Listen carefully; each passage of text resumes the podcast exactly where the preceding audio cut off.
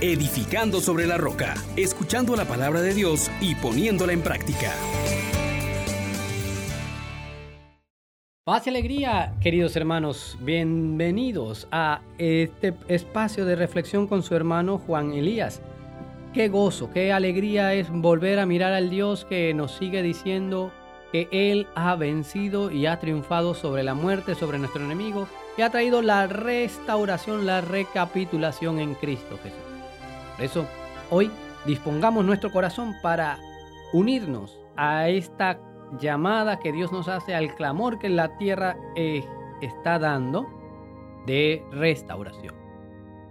Oh gran poder de Dios, enciéndenos en tu fuego, oh Espíritu que viene de lo alto, llénanos de Dios, oh Espíritu, óleo santo, úngenos en el amor.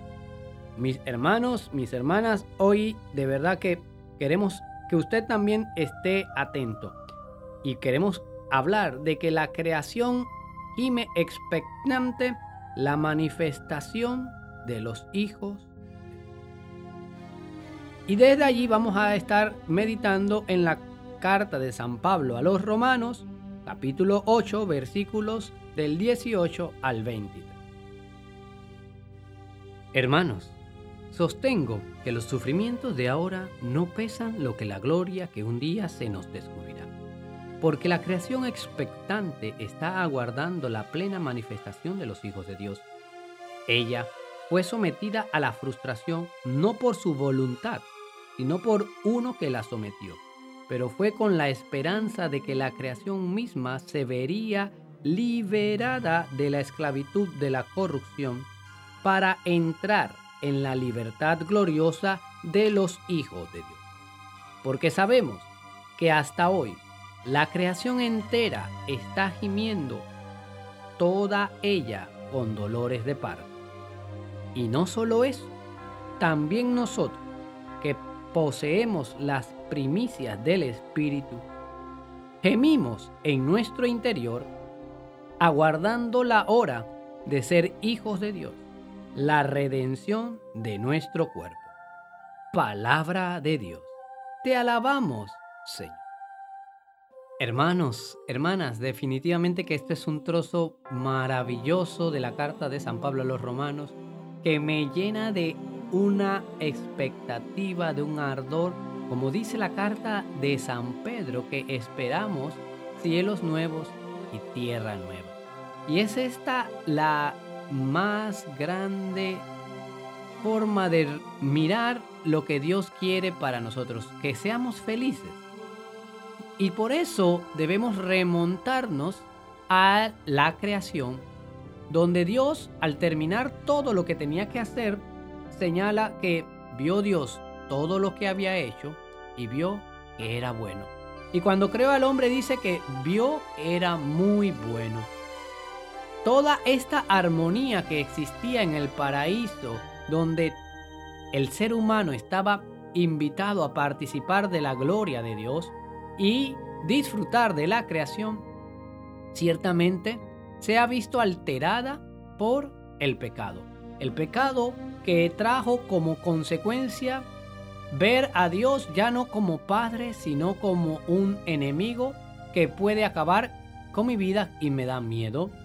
Una división interna que me avergüenza de mí mismo porque he fallado, porque he caído y me rompe también el pecado en la comunión fraterna con el hermano.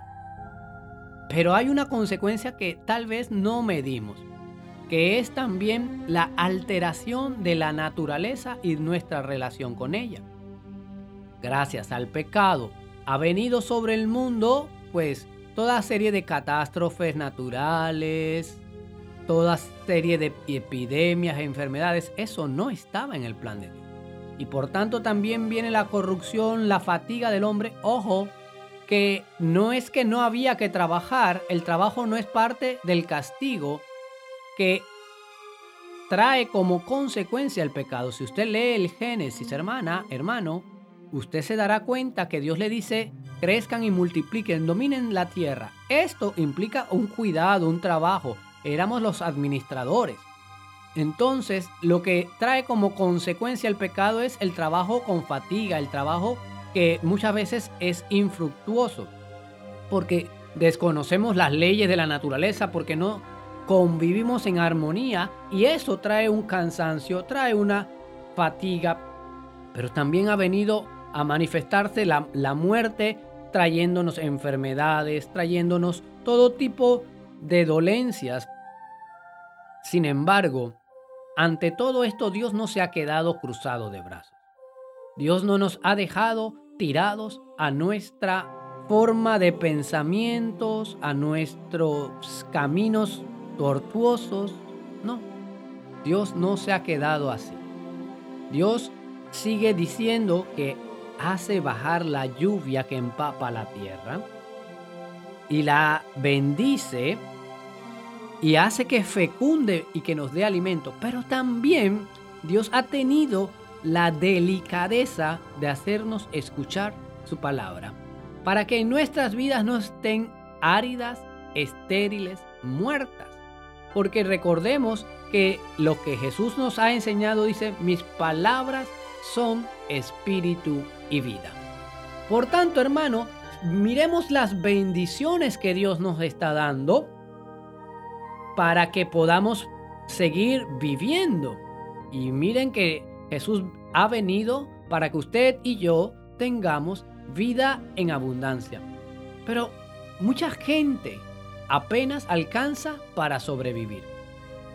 Y más ahora en estos tiempos donde la sobrevivencia es el instinto que está aflorando.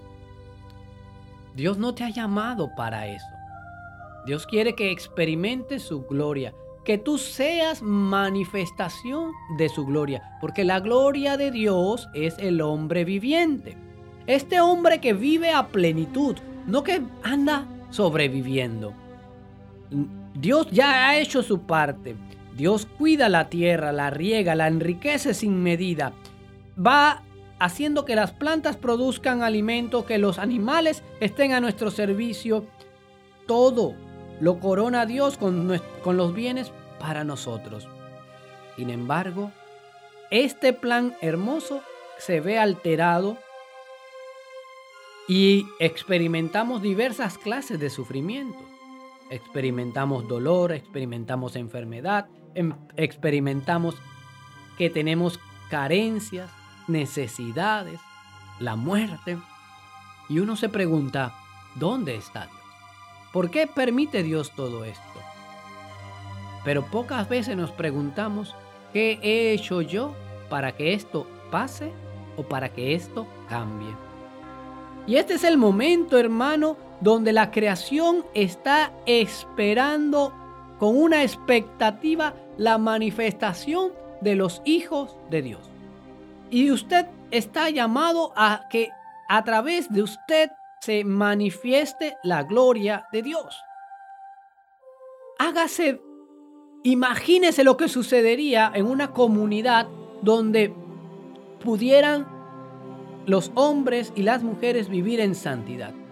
Se lo pongo de esta manera, cuando Abraham está dialogando con el Señor y el Señor le cuenta que va a destruir a Sodoma y a Gomorra por los pecados de esas ciudades, la negociación que va proponiendo Abraham llega hasta el punto de que si hubieran solo cinco, ojo, cinco justos, Dios salvaría a esas dos ciudades.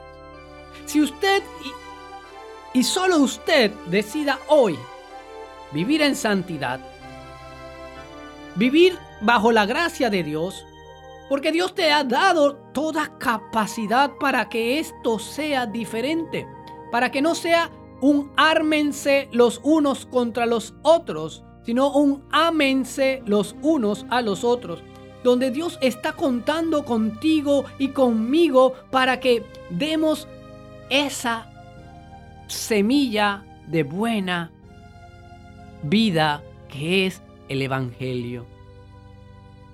Hermana, hermano, hoy necesitamos de ti que te decidas a vivir en la santidad, que vivas como hijo de Dios que pueda romper. Mira, y lo declaramos en el nombre de Jesús que Él ha dado, dice, a quienes crean, es decir, a los que viven cristianamente, se les ha dado poder para pisotear escorpiones, para expulsar demonios, para poner sus manos sobre los enfermos y que éstos se curen, para que se rompan los yugos de la opresión, para que se dé vista al ciego. Hermanos, hoy estamos sedientos, necesitados de personas que se decidan a vivir con la libertad de los hijos de Dios. Este es el día en que si tú te decides a poner a Dios en el primer lugar y amar al prójimo como Cristo te ha amado y a excluir todo el mal y a buscar el bien, a servir a Dios con todo tu corazón, con toda tu mente, con todas tus fuerzas y al prójimo a través de las obras de misericordia, no habría ni las huestes del infierno que prevalezcan sobre el pueblo rescatado por. Basta ya de dejarnos robar la bendición de Dios por el diablo que arranca de nuestros corazones la palabra. También es tiempo de que nosotros no nos dejemos llevar por las emociones. Ah, hoy estoy bien animado, mañana ya no tengo ganas. Basta ya, hermano, hermana, de, de tener tan poca profundidad y tan poca resistencia y resiliencia que cuando comenzamos a experimentar oposición por hacer el bien, terminamos cediendo y haciendo lo que todo el mundo. Es tiempo, es tiempo de que produzcamos frutos según nuestra capacidad del 30, del 60 o del 100 por uno.